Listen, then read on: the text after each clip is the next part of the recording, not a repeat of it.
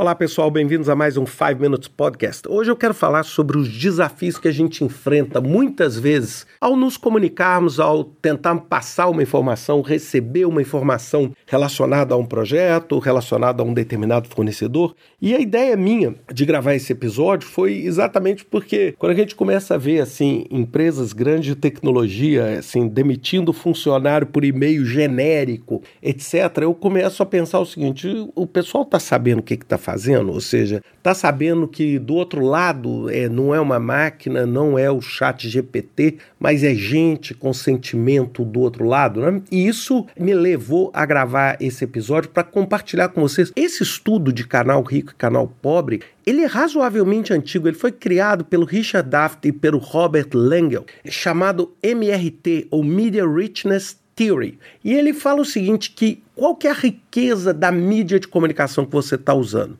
E vamos entender, o rico não significa um meio de comunicação que custou caro ou barato. Quando eu falo num canal de comunicação rico, eu estou dizendo assim, um canal de comunicação que permite com quem receba a informação tenha essa informação representada de diferentes formas seja, ela tem como perceber aquela informação, por exemplo, por um texto, por uma imagem, por uma voz, e a todas essas informações elas vão fazer com que a pessoa entenda melhor aquela informação.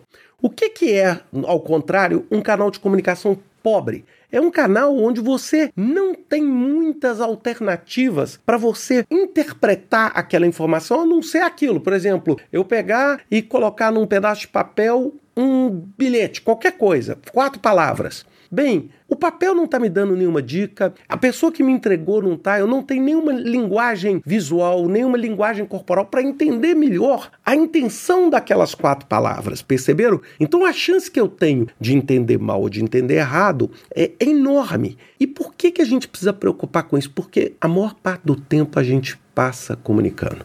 Quem nunca teve o caso de falar uma coisa, a pessoa entender outra, ou de escrever um e-mail, a pessoa entender diferente?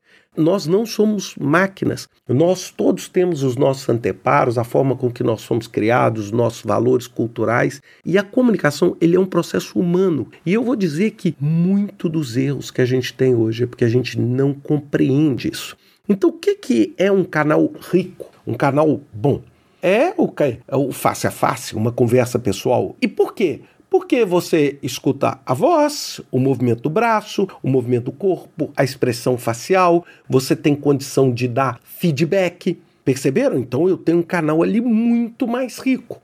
Aí depois eu tenho videoconferência, que é um pouquinho menos rico. Aí depois eu tiro o vídeo e passo, por exemplo, para um telefone. Depois eu tiro o tom de voz e passo para um WhatsApp, mesmo que eu use ali os emotics, né? aqueles ícones. Aqueles ícones são exatamente para tentar dar um pouquinho mais de riqueza àquela mensagem. Se eu coloco um coração, se eu coloco um sorriso, eu estou dando ali dicas da qualidade daquela mensagem. E depois eu tenho o e-mail e finalmente eu tenho o quê? O que a gente chama de bulk mail, aquele e-mail genérico que é, é mandado para milhões de pessoas, no qual na maioria das vezes você nem lê. Perceberam? Agora, e você vai falar assim, mas então por que que se face a face ou videoconferência é tão bom e é tão rico, por que, que a gente só não usa eles? A gente não usa os outros? Porque a gente precisa entender o seguinte: muitas vezes, quando a gente usa um canal rico, isso leva muito mais tempo para a gente poder estruturar. Isso vai exigir, por exemplo, uma presença física, por exemplo,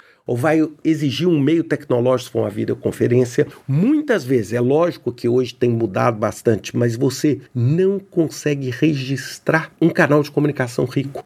Por mais que você queira estar tá gravando, por exemplo, vamos supor que você está né, tá fazendo uma entrevista de desligamento de um colaborador do seu projeto e você está no, né, no face a face é muito difícil você chegar e falar assim: eu posso gravar essa reunião. Por quê? Porque as pessoas se sentem muito incomodadas. Até mesmo na videoconferência, muitas vezes as pessoas se sentem incomodadas em ter esse tipo de registro. Normalmente o registro se dá o quê? No e-mail, ele se dá numa carta, numa conferência, tanto que muitas vezes você, quando termina aquele canal rico, por exemplo, numa entrevista de desligamento, o que, que você faz? Você entrega os documentos E esses documentos vão completar esse lado da formalização e da documentação. Agora, nunca esqueça que uma carta, um e-mail, não é a melhor forma de você lidar com muitos dos conflitos que a gente vê em projeto. Por quê? Porque esses canais pobres vão só gerar muito mais estresse na comunicação, vão só gerar muito mais desentendimento. E muitas vezes, ao invés de você estar tá comunicando algo que vai favorecer uma tomada de decisão, você só está criando o quê? Mais ruído e mais desgaste no seu processo de comunicação, porque na maioria das vezes, fruto dos tempos modernos, a gente tem pressa.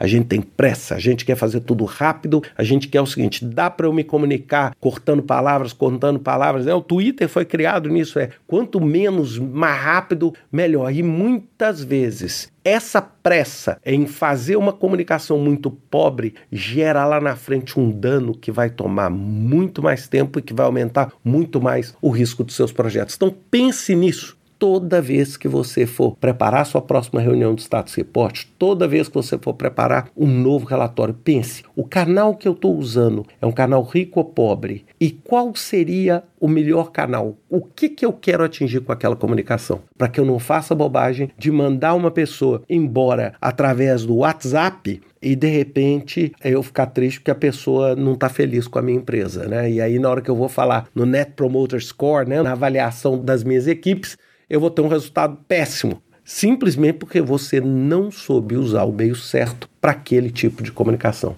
Pensem nisso e até semana que vem com mais um 5 Minutes Podcast.